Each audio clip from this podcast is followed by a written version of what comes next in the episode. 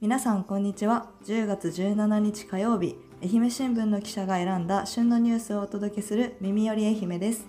火曜日は宇和島編集部の井上とデジタル報道部の薬師陣がお伝えします。よろしくお願いいたしよろくおま願いしますはいえー、っとまあえー、っとですね今しこの間の、す。はい、えー、っと日曜日の10月15日に、はい、えー、っとまあ MGC というマラソングラウンド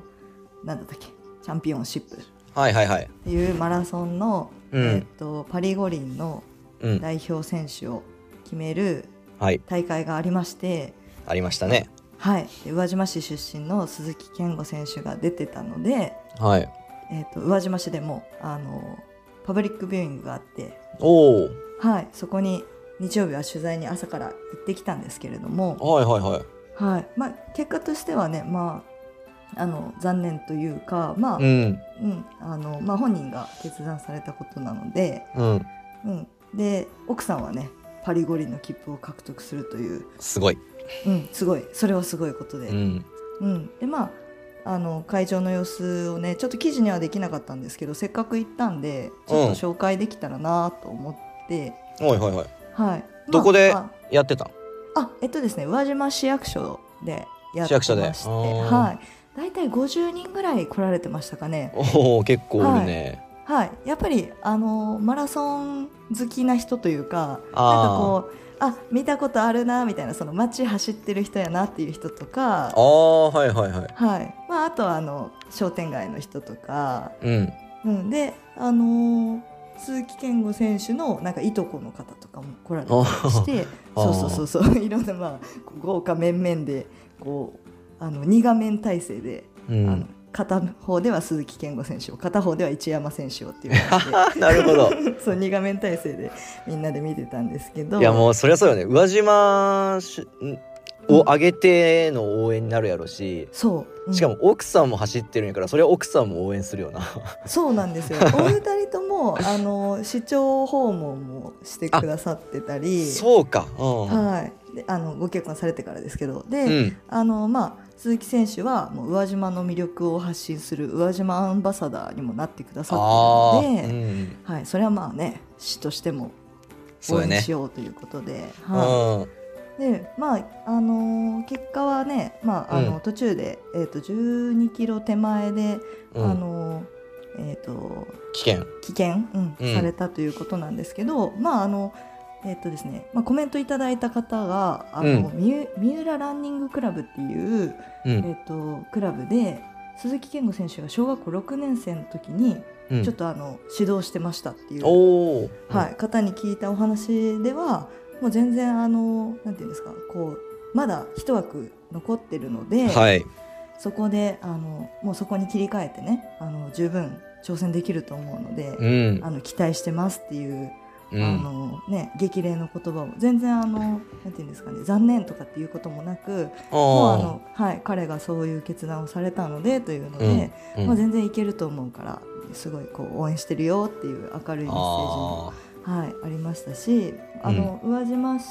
東高校出身なんですけどーうん東高の、えー、と2つ下の後輩で市役所で勤めてる、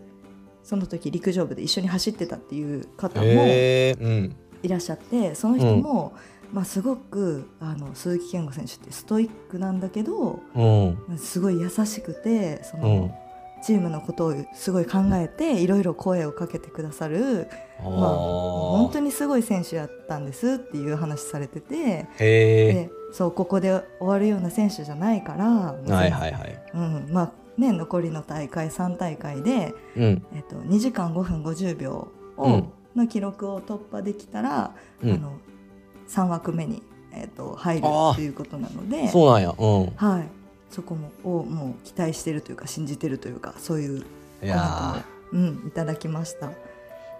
って日本記録を持ってるじゃん、はいはいそうですね日本一早い男の人、2時それ間4分、うん、うん2時間4分56秒ああそれに近い記録を出せば全は然い3枠目に入れるってことやもんね、そうですね。まあ、うんあの他のまあ他にもそのえっとファイナルチャレンジに進まれた方がいらっしゃるんで、うんまあ、その方々に上回れない限りは、うんそのまあ、福岡と東京と大阪でうんそれぞれ12月から12 2月までかなほう3大会あるんですけどその中で、まあ、1回でも2時間5分50秒を上回るタイムを出してうんで他の人に抜かれなかったらうわー代表入りとするああうん、まあねか決して 簡単な話じゃないけど、うんでも彼ならできるんじゃないかというこううん宇和島のこうなんていうんですかねまあその期待というかそうそうそ熱うもあるよねはいありましたね。まああのそうやってこうすごい応援されて慕われるうん選手なんだなっていうのがすごいお人柄もわあお会いしたことないんですけど、うん周りの人から聞いてなんかすごい感じました。いやうんもう本当その貴重なねあのー今まで鈴木選手に関わった方々のコメントありがとうござ いますそうですね。うんめちゃくちゃ貴重やんけそれそうなん ですよ。ちょっとせっかくなら紹介したいなと思って、はい、良かったです。ここのここで紹介できて、はいまあはいこれはからもはい、私も応援したいなと思いいまうんした。ぜひちょっと3枠目取ってほしいですねそうですね。はい、すごいみんなでこう応援できたらなと思ってます。はいはい、じゃあえっ、と今日はニュースを2本お伝えします。はい大津発クラフトビール金賞今年の国際審査会地元醸造所2銘柄観光面への波及期待クラフトビールを製造販売する大津市の我流醸造の大津シルクエールなど2銘柄が国際的審査会インターナショナルビアカップ2023で各カテゴリー最高賞の金賞に輝きました八幡浜と宇和島の名を冠したビールも、えー銀賞を受賞し我流醸造は南予のアピールと観光への波及を期待しています、はい、えっ、と金賞を取られたということですけれども、この大津シルクエールは以前この放送でも紹介したことがありますね。うん、い、はいありますね多分あのーちょっと夏前ぐらいだったと思うんですけれど、まあ、あのシルクエールっていうのは貴重な、まあ、大津産シルクのパウダーを使ったクラフトビールのことですそしてあの今回の審査会は日本地ビール協会が1996年から開催しておりまして今年は9月28日から30日に金沢市で審査があり欧米やアジアなど17の国と地域から296醸造所が参加しました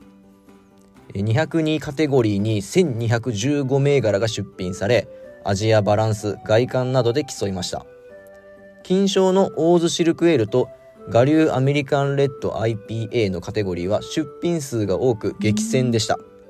シルクエールはプロ野球 d n a の球団オリジナルビールを抑えています、すごいですね。なんか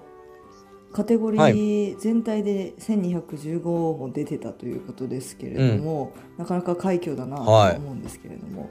で製造にはい携わってる方はどんなことを話されてるんでしょうか。はい、えー取締役事業部長の新井一世さんは小さな醸造所だが大津と名が付くビールとスタッフみんなの頑張りが評価され嬉しいと話しマネージャーの梶原珠緒さんは観光面で地域の発信にも取り組んでおり南予のシリーズをさらに増やしたいと意気込んでいます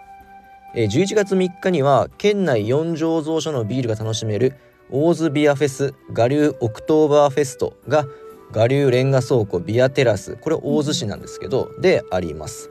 そして新井さんは作られた場所で飲むのがクラフトビールの楽しみビールを通じ観光の機運を盛り上げたいと話しています、えーなお今年の審査会では、えー今治市の醸造所と松山市の醸造所も、えー銀賞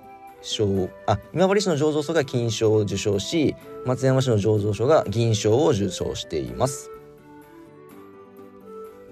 旅する蝶鮮やかに宇和島にアサギマダラ飛来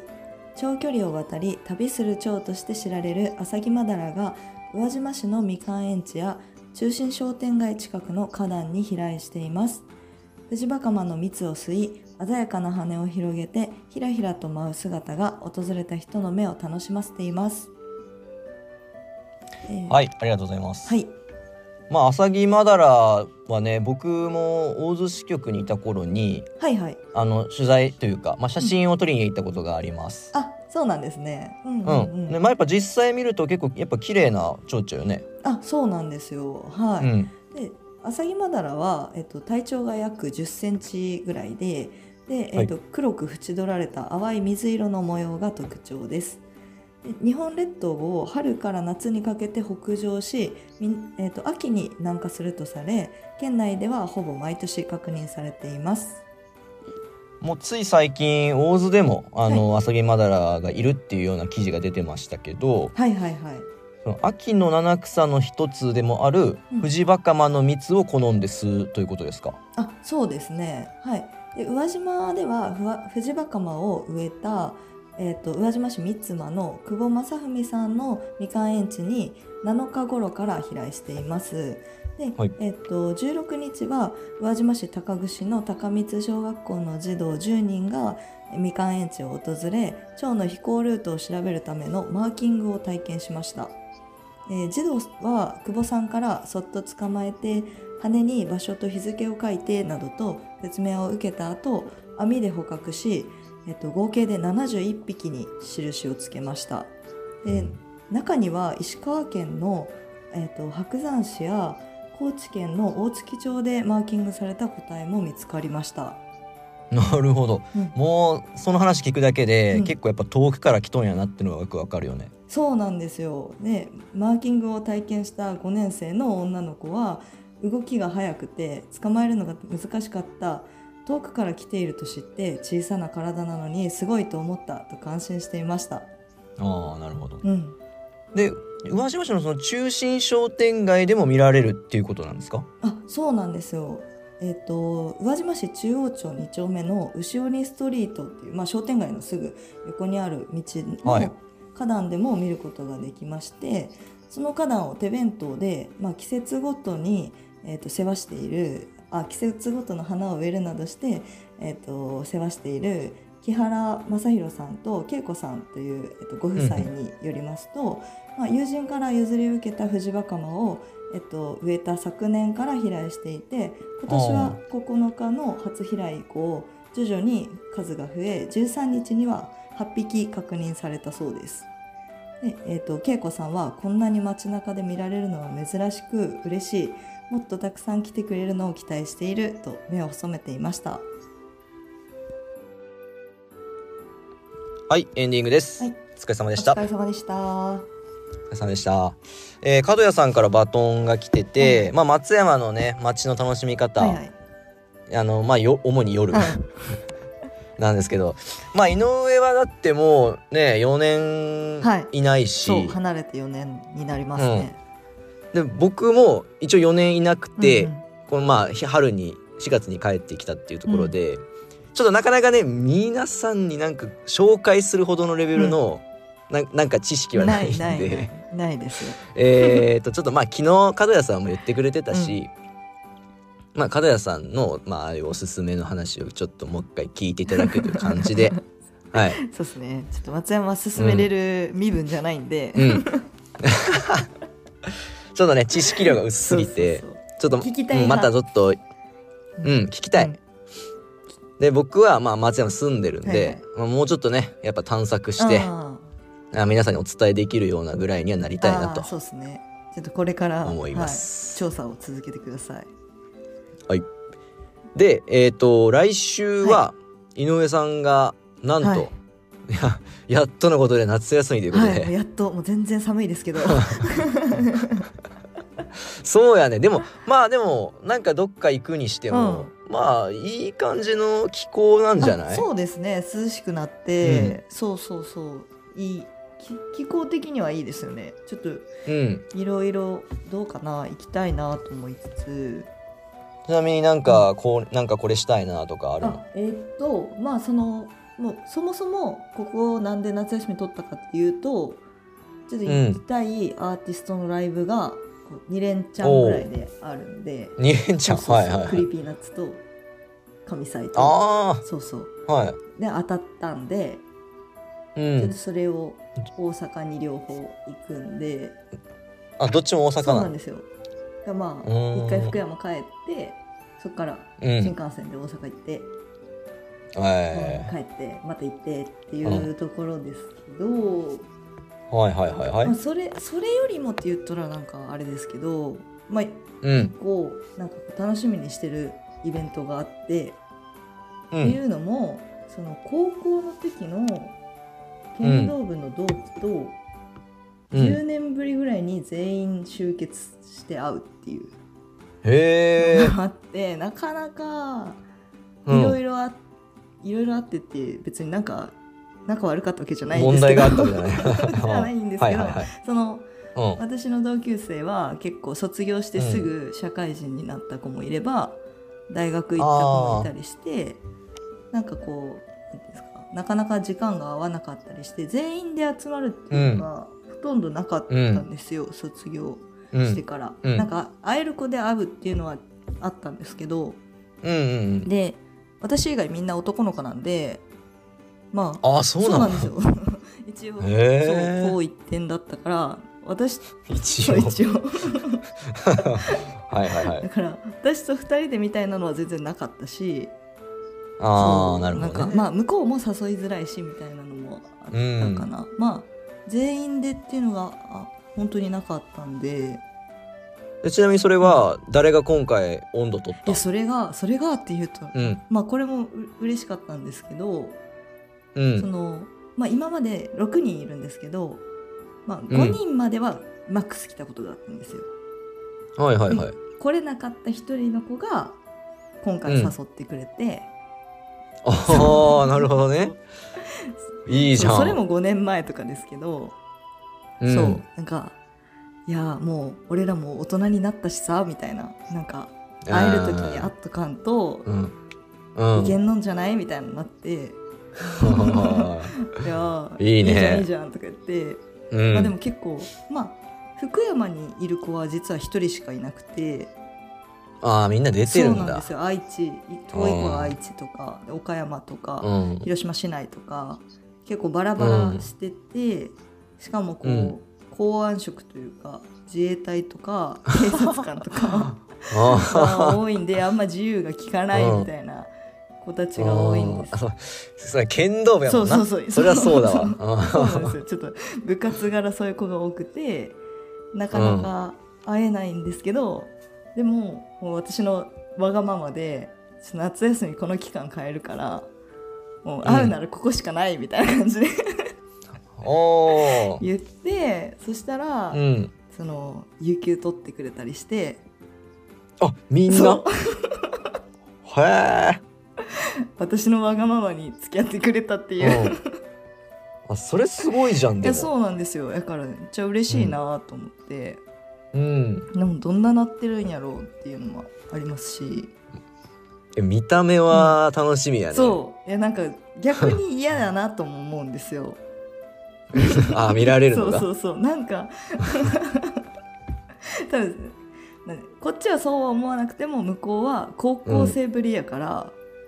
変わったなって思うかもしれないし、ううんんなんかよく言われるいや高校生の頃とは違うやろだいぶみんな違うと思いますよねやっぱみんなだからみんな坊主やったしああそうなんですよそうへえ私もめちゃめちゃ髪短かったから今も長くはないですけど、うんもうその辺の男の子ぐらい短かったから、うんなんかみんな印象違うと思うし、うそうなんんかそれはでも楽しみやそうななんえでえすなよそうちょっとそれがだからまあねライブとかも楽しみやけどなんかそういうちょっとこう、なんていうんやろ久しぶりに友達と会うみたいなのが結構楽しみやなと思いつつちょっあと。ーちゃんとうまく喋れるかなみたいなまあなんかね、その20代もまあやっぱ後半になっているはいはいはいうん、でね本格的になんかその人生設計みたいなのを考え始めはいるはいはい時に、まあその前にあ集まれるっていうねあーまあ、いいタイミングなんじゃないのそうですよね確かにね、うんなんかうん多分みんなもそういうタイミングなんじゃないかなと思うんですよこうそろそろ結婚してとかまあ、うん子供ができてみたいな話もあったりなかったりするかなっていう、まあ、うんそんな中でちょっとこううん早めに一回集まっとこうやみたいなまあんね、でもそういうふうになんかみんなが思ってくれて時間合わせてくれるのがなんかいいなといいうやか、本当いやなんかその絆の強さは感じたそよう意外とねいやどうなんかな、うん 10年空いてるっていうのはあるんですけどでもそういざという時にちゃんとみんな動くっていうのはあやーっぱねそれぞれの思い入れが強いんやろうし、うんそうですね、まあ、みんうなんそれぞれ、あ今会いたいなっていうのがちょっとあるのかもしれないですし、な、うんまあ、これを機にねちょこちょこ会えたらいいなとも思ってそうやねうん、うそんなんなるほどうねん、そうだからまた再来週ぐらいにどうやったって、うんうん話せたらあーそうやいいねなと思います。またちょっと感想を聞かせてください、うんそうですね。うんそんなところですかね。はい、そんなところでしょうか、んはいはいそれでは本日も最後まで聞いていただきありがとうございましたえー今日紹介したニュースはチャプターや放送の詳細欄にある URL からアクセスして読むことができますのでチェックしてみてください番組のフォローや感想質問などコメントもお待ちしております明日の放送はクアニーことデジタル報道部の桑原大輔さんが担当しますえークアニーには今まさにもう熱い、えープロ野球のクライマックスシリーズをやってると思うんですけど、あの桑原さんのあの好きな球団ソフトバンクも出てまして、なんですけどそのひいき目なしでもうどこが日本一になりそうかっていうのを、はい、あのクワニ視点でちょっと教えてもらいたいなと思います。えーでは桑原桑原さん明日よろしくお願いします。ではまた明日。